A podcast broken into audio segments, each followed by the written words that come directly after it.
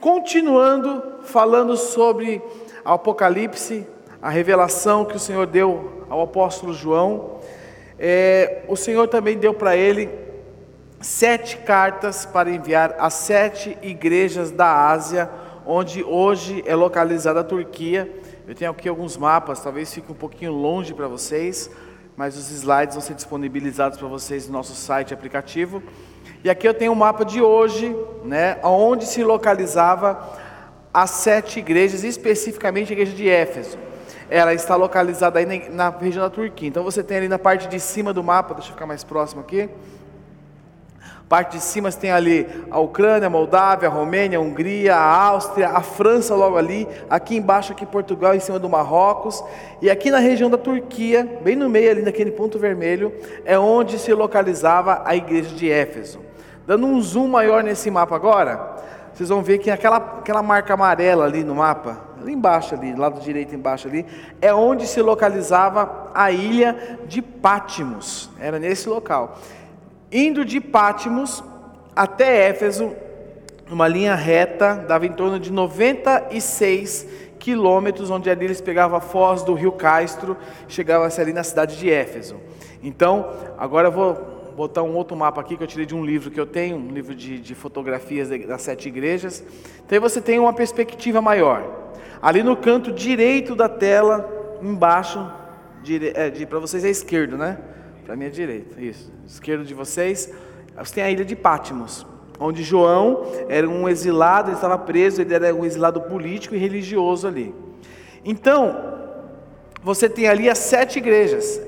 Éfeso, você tem lá acima de Éfeso, Esmirna, lá em cima Pérgamo, descendo no mapa ali, a Tiatira, logo depois de Tiatira, do lado de Esmirna, você tem Sardes, Filadélfia e depois você tem de Laodiceia. Região essa hoje que é a região da Turquia. João estava preso na ilha de Pátimos, porque ele, ele não se dobrou diante da estátua do imperador. E naquela época, aquela região, aquela região da Ásia, era uma região, uma província romana, né? E é muito provável que o livro de Apocalipse reflita um pouco daquela situação, porque quem reinava naquela época era o imperador Domiciano, Domiciano, que reinou entre 81 a 96 depois de Cristo, né? Então ali você tem a província da Ásia, que é localizada na costa oeste, hoje, hoje conhecida como Turquia. Amém, meus irmãos? Então vocês observam que da onde João estava, o primeiro local que ele tinha o contato direto para enviar as cartas era Éfeso. E depois vocês observam uma ordem, né? Acreditam que essa ordem que João escreveu e foi entregar essas cartas era a ordem que o portador deveria seguir. É como se fosse um mapinha para ele estar seguindo. Então, é, os cidadãos daquela ali dessa região da Ásia, né, principalmente de Éfeso, de Éfeso, eles gostavam de se referir àquele local como a grande metrópole da Ásia. Em Éfeso ficava o magnífico na época templo de Diana, né, ou Artemis, e era considerado que uma das sete maravilhas do mundo, de tão grandioso que era aquele templo. Amém, meus irmãos? Dado aqui um aspecto histórico para vocês acerca do, da região da igreja de Éfeso, é, Apocalipse 2:1, o apóstolo João começa falando o seguinte: Estas são as palavras daquele que tem as sete estrelas em sua mão direita e anda entre os sete candelabros de ouro. Então, se você voltar aqui no verso 20, o apóstolo João diz o seguinte, Apocalipse 1:20. Ele diz o seguinte: Este é o mistério das sete estrelas que você viu em minha mão direita e dos sete candelabros. As sete estrelas são os anjos das sete igrejas. E os sete candelabros, candelabros são as sete igrejas. Então, ele se refere às sete estrelas que estão em sua mão direita e os sete candelabros. As sete estrelas são os sete pastores daquelas igrejas. Então ele se, o que, que Jesus fala? As sete estrelas que estão na minha mão direita, ou seja, aqueles pastores estavam nas mãos de Jesus. Era Jesus quem os sustentava. Era Jesus quem lidava com eles. E sendo assim, ele refere-se também aqui no verso 20, os sete candelabros, que são as sete igrejas. E aí, quando você lê o capítulo, verso 1 do capítulo 2, diz em sua mão direita, e anda entre os sete candelabros. Então, primeira coisa, você vai observar que Jesus sempre começa as, as cartas endereçando a elas quem? Ao anjo da igreja. Quem é o anjo da igreja? É o pastor da igreja naquela situação. E pastor, né, veio do latim, perdão, do grego, que significa mensageiro, a palavra angelos, que significa mensageiro. Jesus estava falando com os pastores daquela igreja, para que aquela igreja transmitisse ali aos irmãos, às pessoas que estavam ali, acerca da, daquilo que ele havia escrito para cada uma delas.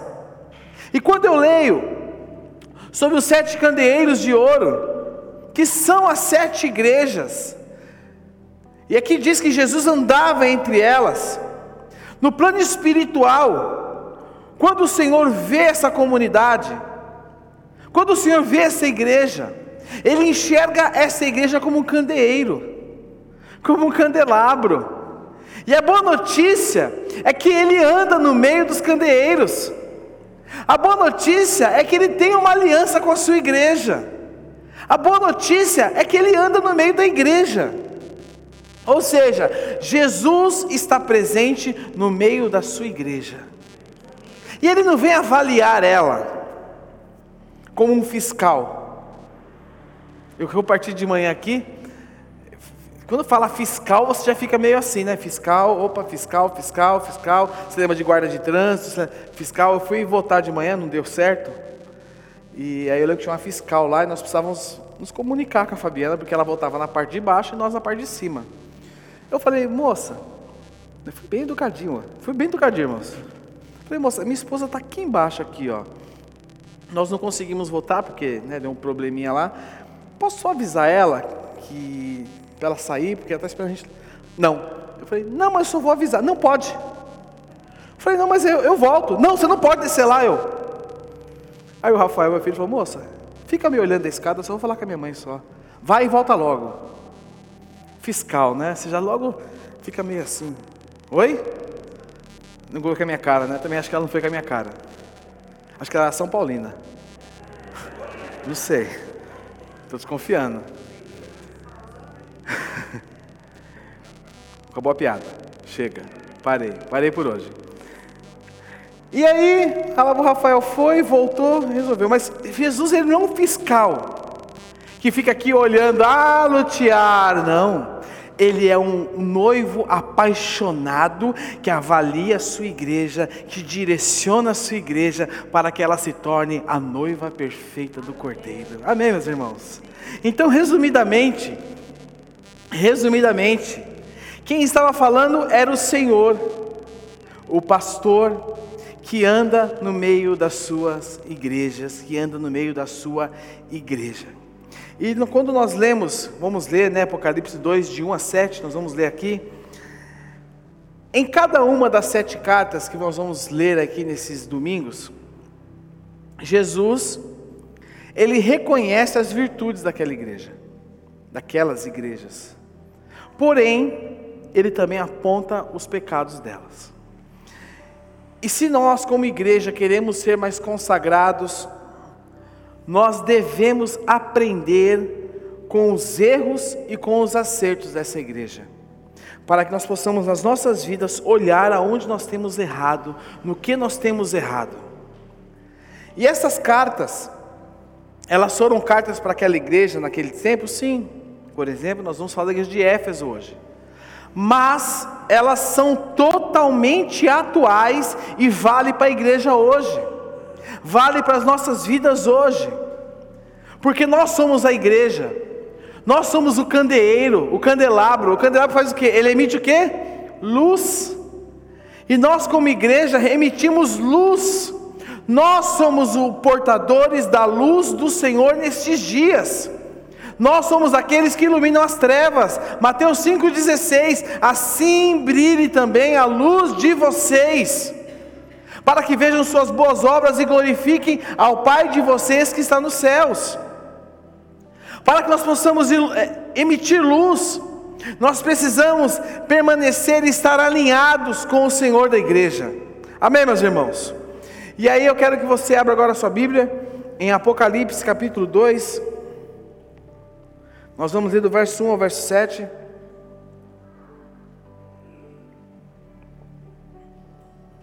Apocalipse 2,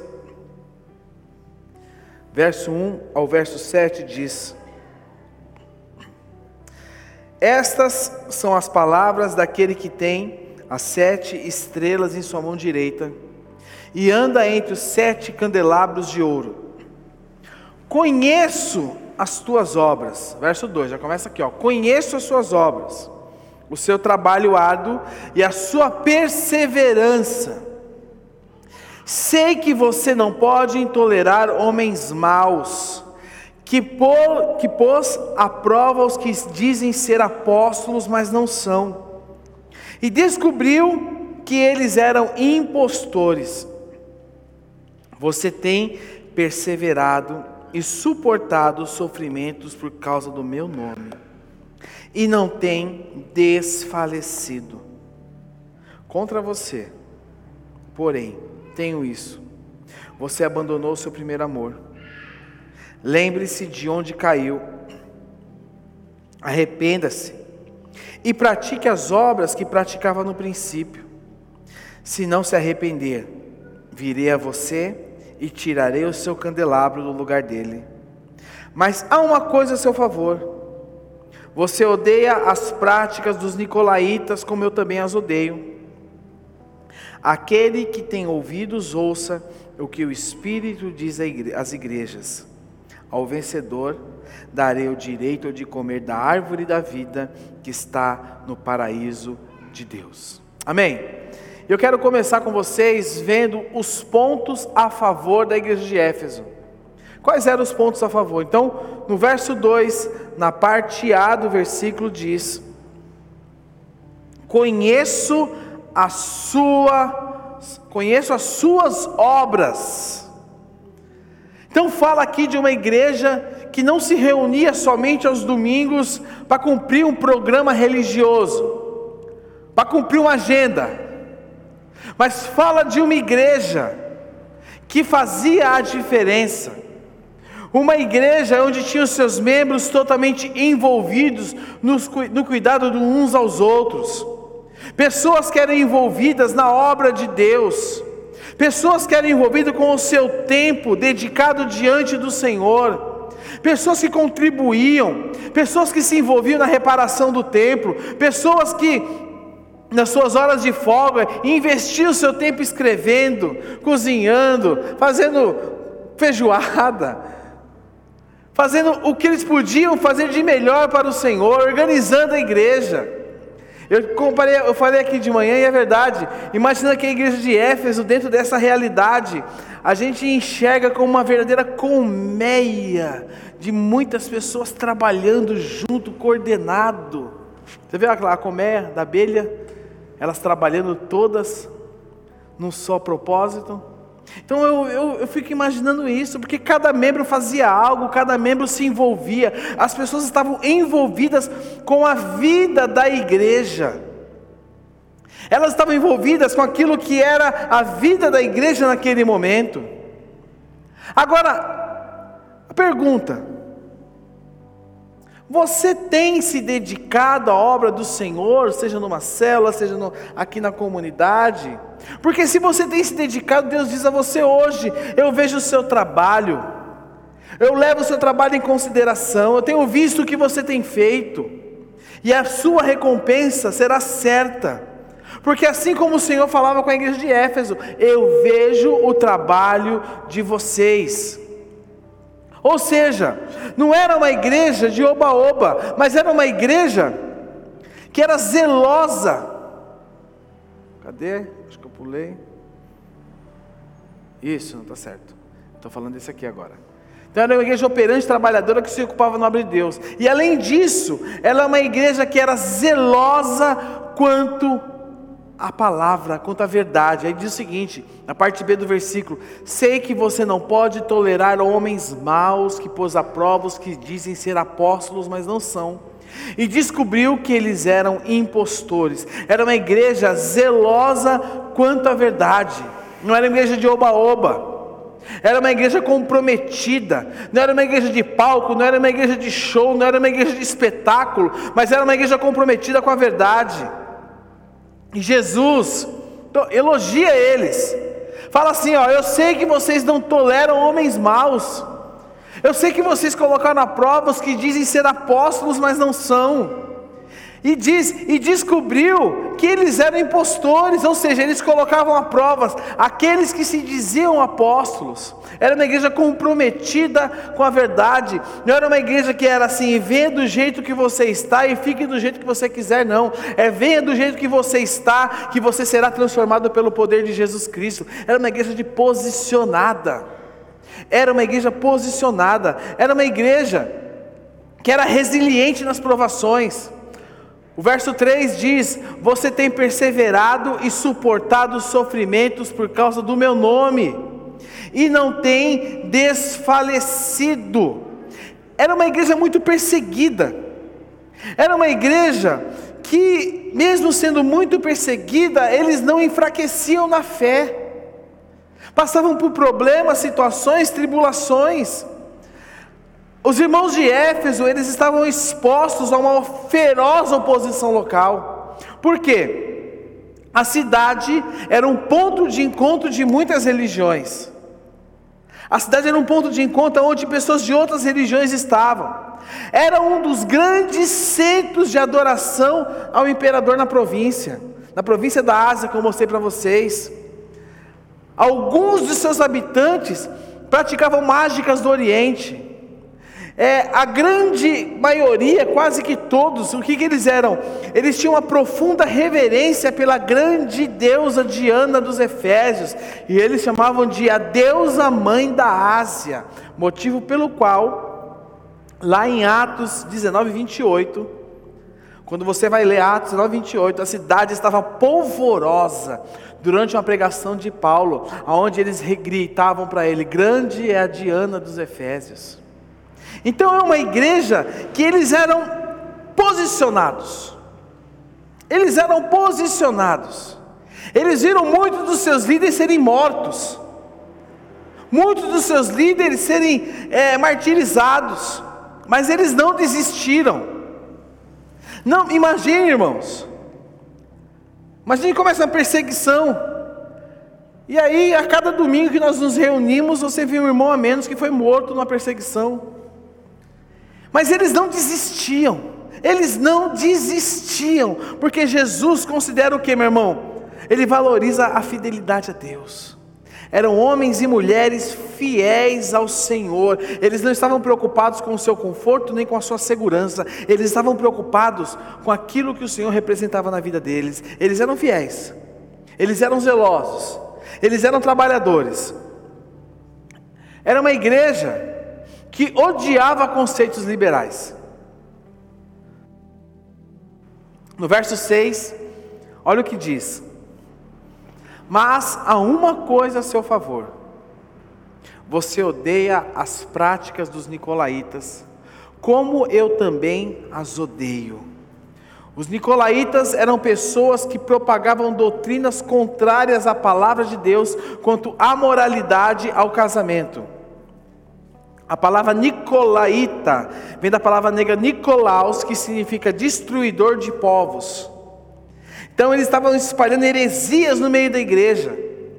E quando eles chegaram na cidade de Éfeso, a igreja de Éfeso, ela foi o que? Séria e zelosa na verdade, e não permitiu que aquela doutrina, que aquela propaganda dos nicolaítas se infiltrasse na igreja.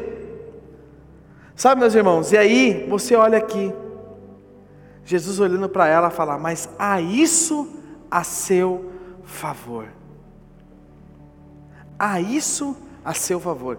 E para vocês terem uma ideia aqui, um fato histórico, como eles eram posicionados, o bispo Inácio de Antioquia escreveu para eles muito tempo depois, diz o seguinte: muito, muito tempo depois, ela ainda era conhecida pela sua pureza doutrinária, e ele escreve para o seguinte: Vocês vivem de acordo com a verdade, e a heresia não encontra lugar entre vocês. Na verdade, vocês não, vocês não dão muito ouvido a quem não fala em verdade acerca de Jesus. Era uma igreja muito comprometida, irmãos.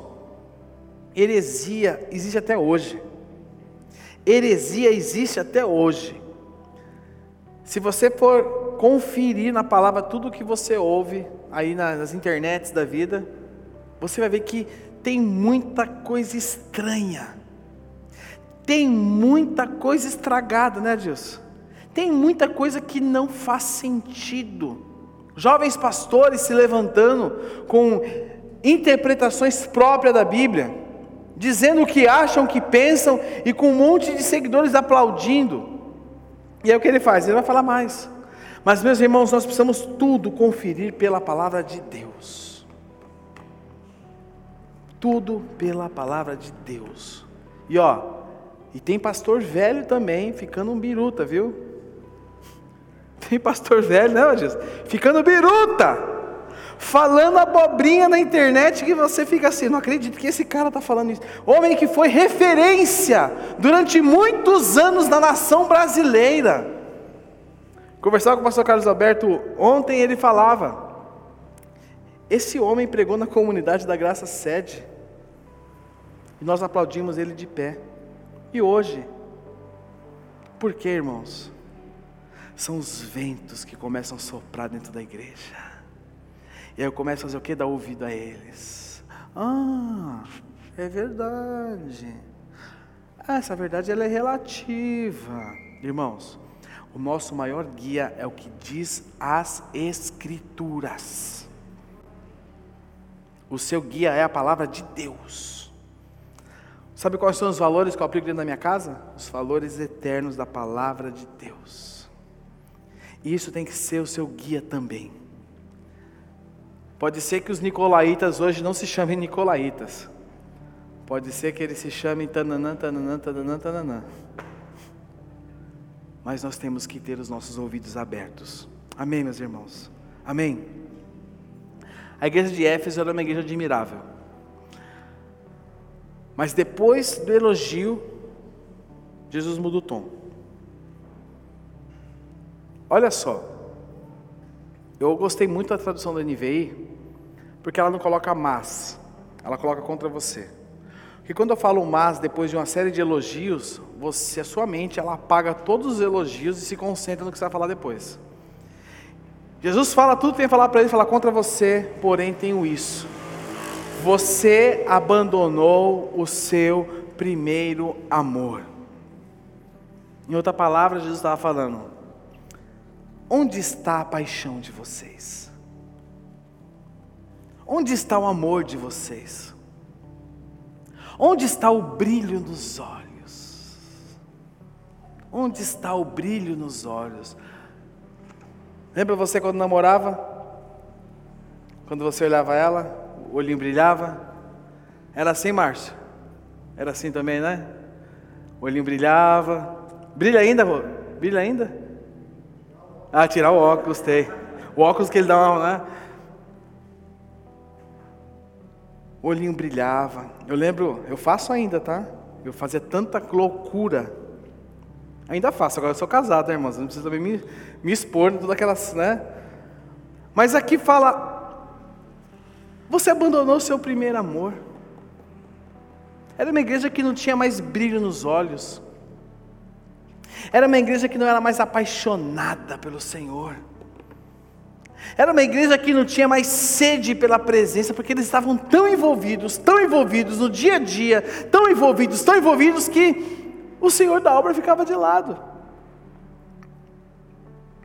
Não, a igreja de Jesus. Mas cadê Jesus? Está na outra igreja, está visitando as igrejas.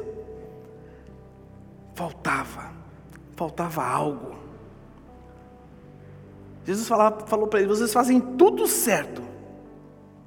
Vocês fazem tudo certinho. Mas eu sinto falta do principal. Onde está aquele amor de quando vocês me conheceram? E talvez o Senhor esteja falando com você hoje. Você faz tudo certo. Você dá oferta, você dizima, você participa do desafio, você faz tudo tem para fazer, tudo que tiver à tua mão você faz, você é perfeito nisso. Mas onde está o principal? Onde está aquele amor de quando você me conheceu? Onde estão aquelas coisas que você fazia? Eu lembro que compartilhei aqui de manhã. Eu tinha acabado de me converter, irmãos. Eu estava. Era Jesus para cima, era Jesus. E eu lembro que nós éramos da, dos jovens da igreja que nós fazíamos parte, eu e a Fabiana, e nós fomos fazer um evangelismo de porta em porta. Vamos fazer? Vamos, vamos bater na porta. E aí batemos na porta. A primeira porta era minha. Como sempre, né? Sempre o primeiro sou eu. Aí bati na porta. Aí quando, meu irmão, novo convertido, só sabia falar Jesus. Eu só sabia falar Jesus te ama, só sabia falar isso. E orar. Bato na porta, abre um cara de cara carrancuda eu falei, podia falar com o senhor?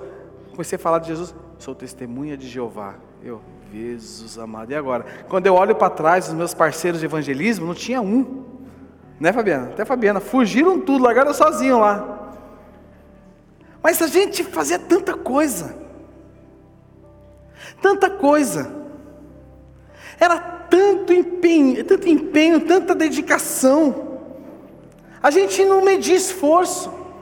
E aqui eu entendo um pouco quando o apóstolo Paulo, ele acaba de escrever, aquela igreja amava Jesus, irmãos. Aquela igreja amava Jesus.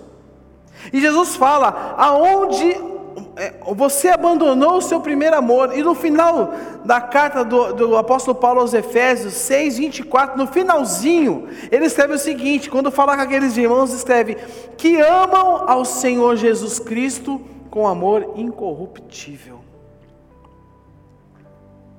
Em torno de 30 anos antes, 30 anos, uma geração, e aí depois Jesus vem através de João, escreve para eles: Você, contra você tenho isso, você abandonou o seu primeiro amor. Cadê aquela igreja do amor incorruptível? aquela igreja empenhada em amar ao Senhor. Irmãos, eu creio que todo aquele movimento começou pelo amor.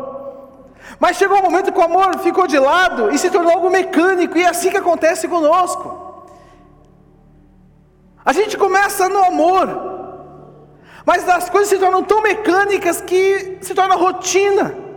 O seu casamento é uma rotina, a sua vida familiar é uma rotina, tudo em você é uma rotina, por quê? Porque o amor ficou de lado e você só começa a fazer aquilo que você sempre fez, porque você sabe fazer aquilo.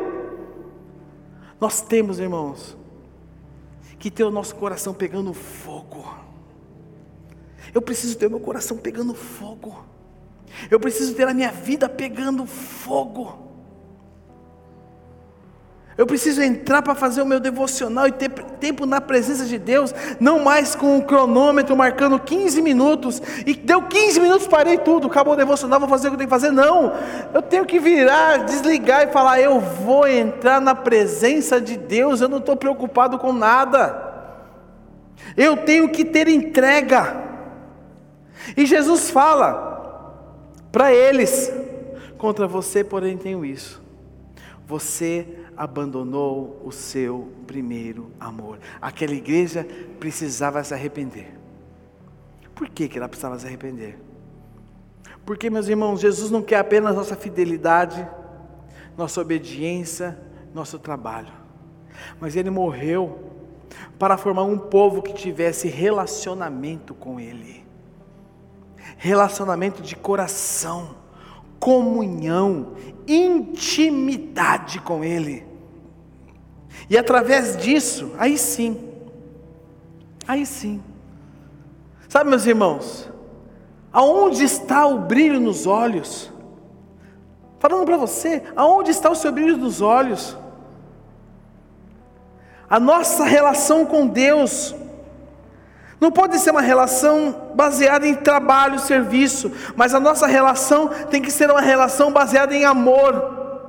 É, é, sobre amar e a cada dia estar mais apaixonado pelo Senhor, a cada dia amar mais a Ele, a cada dia querer se entregar mais a Ele. O apóstolo Paulo, lá nos Coríntios, falando com os corintianos ali da época, ele escreve para eles o seguinte: ele começa a falar com eles sobre dons espirituais, como organizar a igreja, ele começa a falar com ele como ser cheios do Espírito, ele começa a falar com eles como praticar os dons, mas chega uma hora que ele fala: peraí, eu estou dando instrução a eles sobre todas essas coisas. O que adianta eu organizar essa igreja se eles não entenderem o principal? E aí nós entramos na tradicional carta apóstolo, do, do, apóstolo Paulo aos Coríntios, 1 Coríntios, capítulo 13. E só o comecinho aqui do verso 1 ao verso 13, ao verso 3. Depois de todos aqueles ensinamentos, ele fala assim para eles: Ainda que eu falasse a língua dos homens e dos anjos e não tiver amor, serei como o sino que ressoa, ou como o prato que retine. Ainda que eu tenha o dom de profecia, saiba todos os mistérios e todo o conhecimento, e tenha uma fé capaz de mover montanhas, se não tiver amor, nada serei. Ainda que eu dê aos pobres tudo o que eu possuo e entregar o meu corpo para ser queimado, se não tiver amor, nada disso me valerá. Meus irmãos, nós precisamos entender esse valor do amor. Porque o amor é a paixão, é um amor que autentica todas as coisas que autentica todas as coisas que nós renunciamos, é, que autentica todas as coisas que nós fazemos. Quando os nossos músicos tocam aqui, o que autentica não é a qualidade, sim, é muito boa a qualidade do que eles fazem, mas o que autentica o que eles fazem aqui é o amor que eles têm pelo Senhor. Quando a edição está mexendo ali atrás no, no som, juntamente com a sua equipe ali, o Rafa, por mais técnica que eles tenham, com o equipamento que eles estão lidando, o que autentica, o que valida o que eles estão fazendo, o que, que é? É o amor. Eu posso vir pregar para vocês aqui, meus irmãos, de maneira muito técnica, mas o que vai autenticar a minha mensagem aqui é o quanto eu amo ao Senhor. Você pode liderar um G100 de maneira espetacular ganhou a, a medalha de melhor líder de célula do ano, do Brasil e do mundo. Mas o que vai fazer a diferença é o amor com que você faz. É muito mais sobre do que técnica. É muito mais do que fazer, é ser validado por quanto eu amo ao Senhor. O amor é a primeira marca de uma igreja verdadeiramente viva. A igreja é viva quando existem pessoas amorosas e que amam dentro dela. Jesus, Ele quer que nós pratiquemos os dons, sim. Ele quer que nós profetizemos, sim. Ele quer que nós trabalhemos no reino, sim. Que evangelizemos, exerçamos a nossa fé, sim.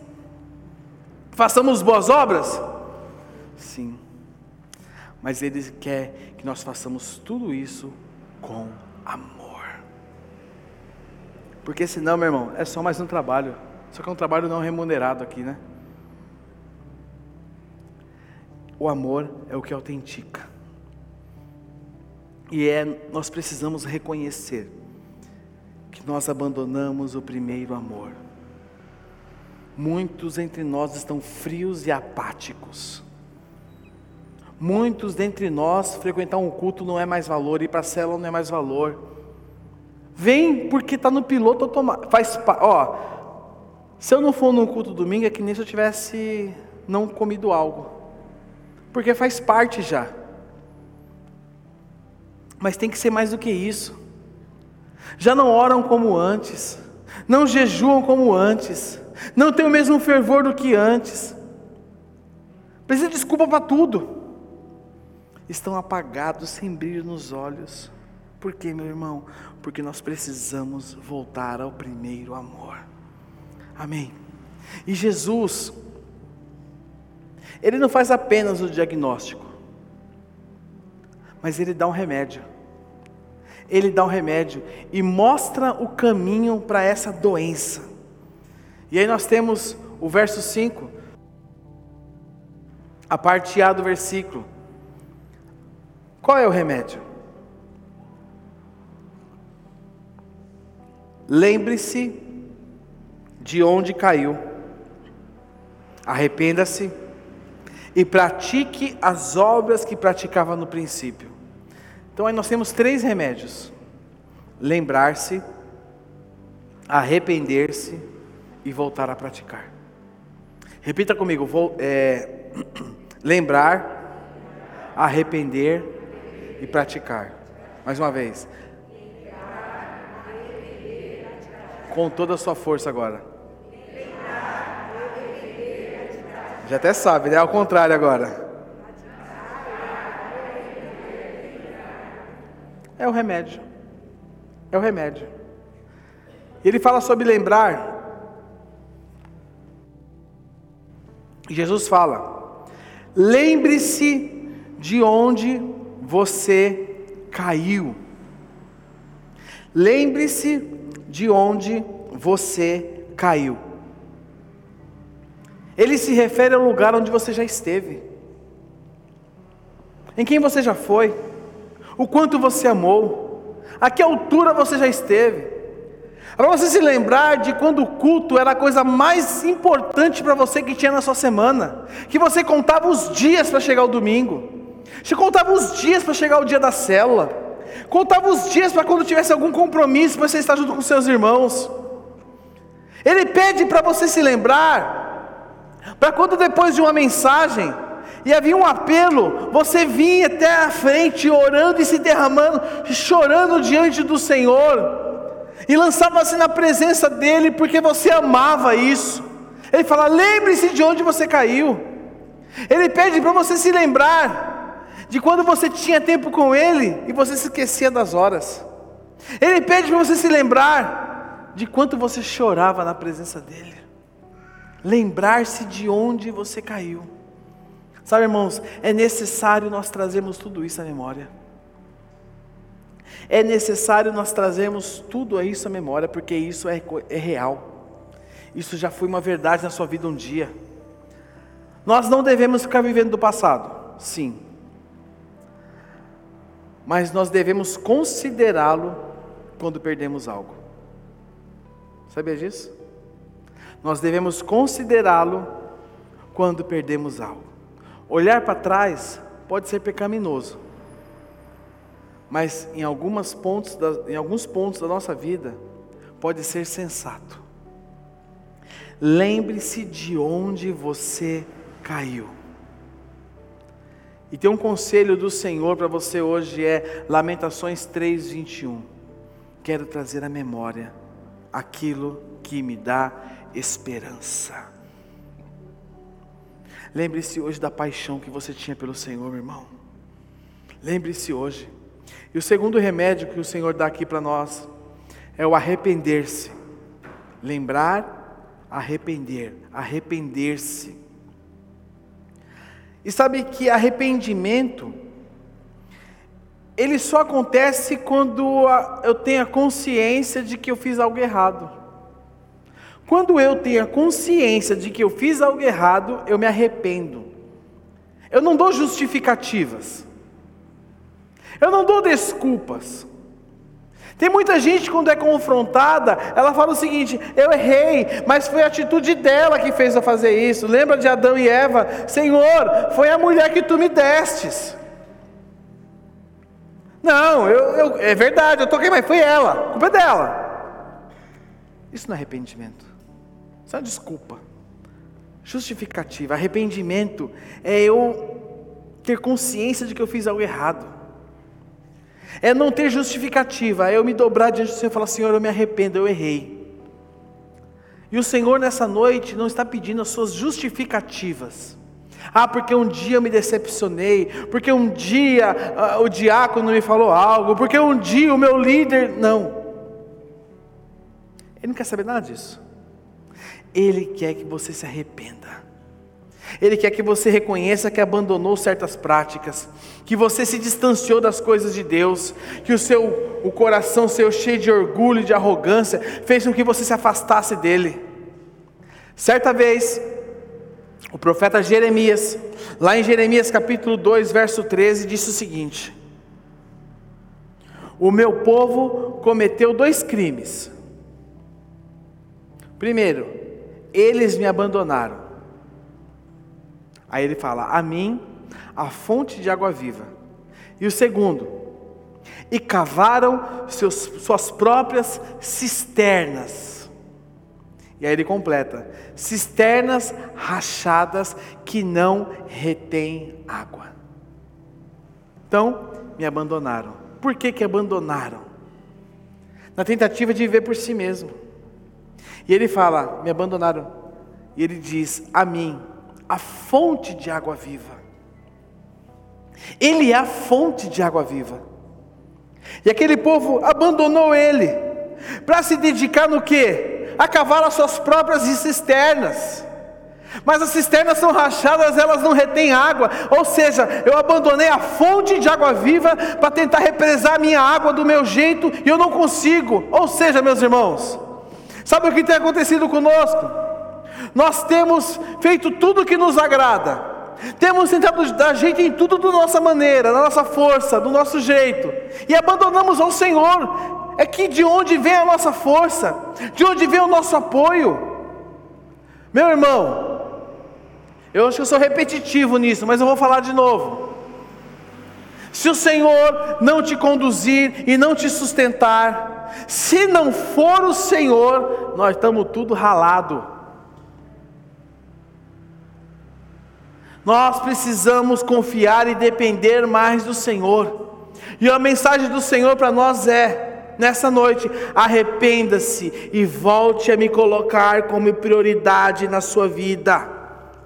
Igreja de Éfeso, arrependa-se, faça tudo que vocês estão fazendo, mas me coloque como prioridade na vida de vocês. Comunidade da Graça Itaquera, continue fazendo tudo o que vocês têm feito, mas me coloque como prioridade na sua vida. Terceiro remédio, voltar a praticar. Voltar a praticar. O que eu posso fazer se o amor ficou para trás, a paixão ficou para trás? O que eu posso fazer?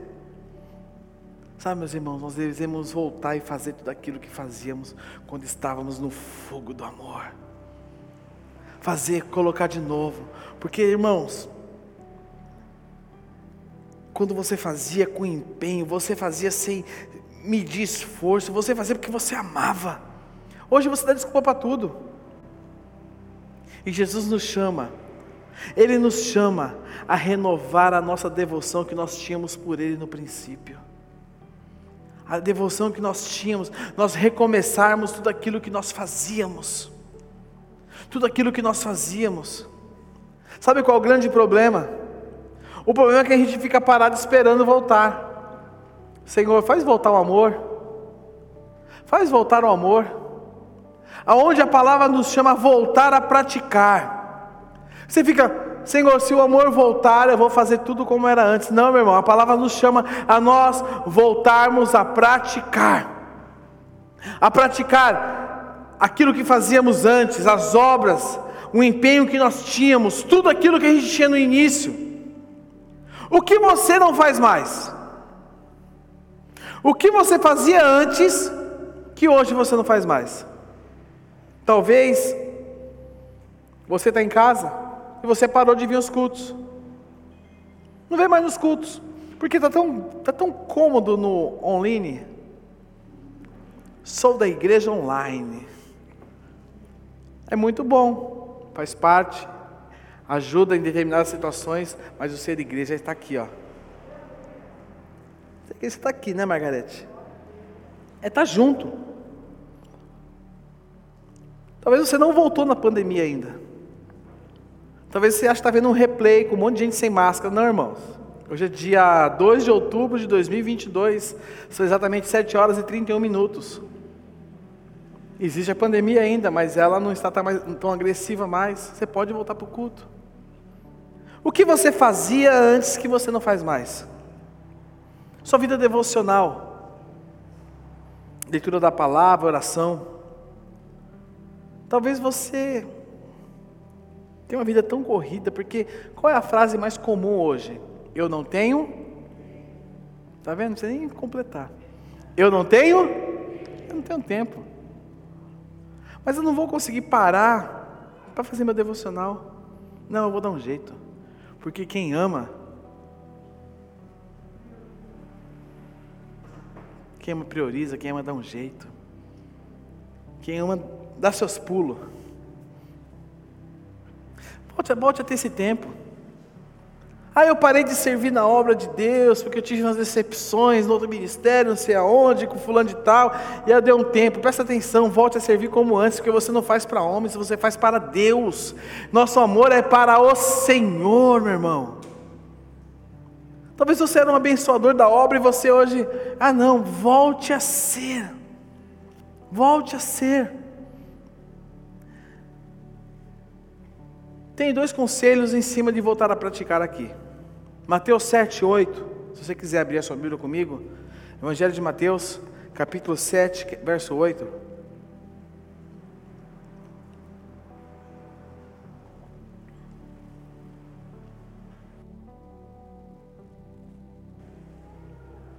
Diz o seguinte: Pois todo o que pede, recebe, o que busca, Aquele que bate, a porta será aberta. É você praticar. E o outro conselho, Jeremias 29, verso 11 até o verso 14.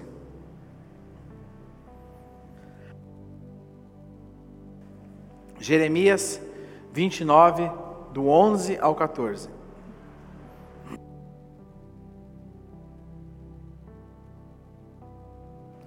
porque sou eu que conheço os planos que tenho para vocês, diz o Senhor.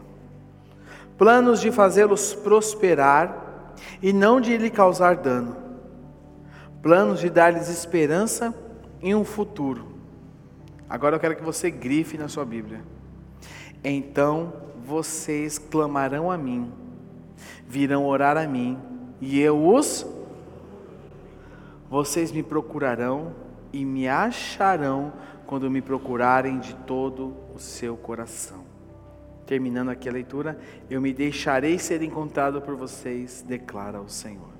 Então, quando eu volto a praticar, quando eu volto à prática, quando eu busco, as coisas acontecem. Amém? Para nós concluirmos aqui, o verso 7 o último versículo aqui da carta de Éfeso diz o seguinte: Aqueles que têm ouvidos, ouça o que o Espírito diz às igrejas. Irmãos, irmãos, tem muita gente que tem ouvido, mas não ouve. Tem muita gente que tem ouvido, mas não ouve. Tem muita gente ouvindo essa mensagem aqui como uma palestra Mas não houve como uma transmissão de um recado de Deus para você absorver e aplicar na sua vida. Quem tem ouvidos ouça, irmãos, é uma decisão sua. Olha só, quem tem ouvido, aquele que tem ouvido ouça, é decisão sua de você ouvir. Você colocar em prática. Continua a leitura. Ao vencedor Darei o direito de comer da árvore da vida que está no paraíso de Deus. Presta atenção. Ao vencedor darei o direito de comer da árvore da vida que está no paraíso de Deus. Aquele que vencer, ao vencedor, dá, pressupõe a ideia de que alguns não vencerão. É ou não é? dá a ideia de que alguns não vencerão. Vence aquele que é obediente, vence aquele que está atento àquilo que o Senhor está falando com a sua igreja, que essas advertências, nós possamos ouvi-las antes que seja tarde demais. E aí fala: Mas aquele que vencer, o Senhor dará duas coisas. Primeiro, ali ó, comer da árvore da vida. Esta árvore é o símbolo da vida eterna. Deus colocou essa árvore no Éden e colocou a árvore do conhecimento do bem e do mal. E o homem optou por quê? Comer qual árvore? Do conhecimento do bem e do mal. Eles comeram da árvore proibida. Mas por causa de Cristo, presta atenção, meu irmão.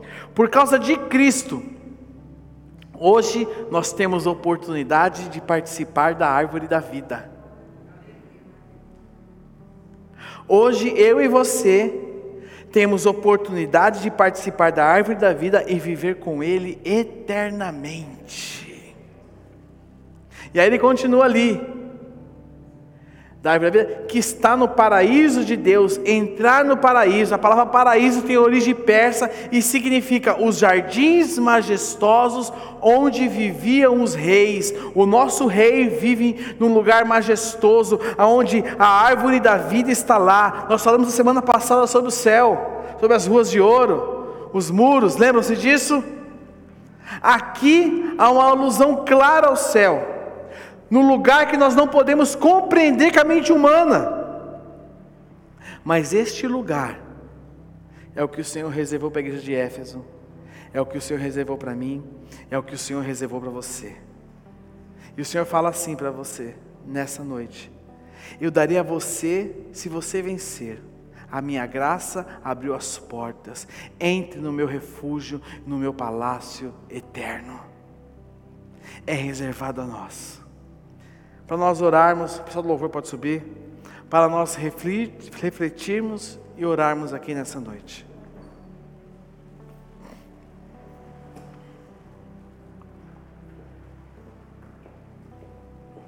Como foi a sua conversão e o início da sua vida cristã? Você lembra como foi?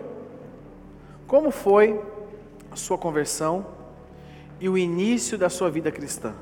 Como foi? Qual era a intensidade do seu amor por Jesus? Você lembra disso? Você lembra qual era a intensidade do seu amor para Jesus? Lembra, Rena? Você queria dar aula de capoeira para todo mundo aqui, você lembra disso? Até eu ia fazer aula de capoeira. Imagina eu, dando estrelinha. Imagina só, Juninho.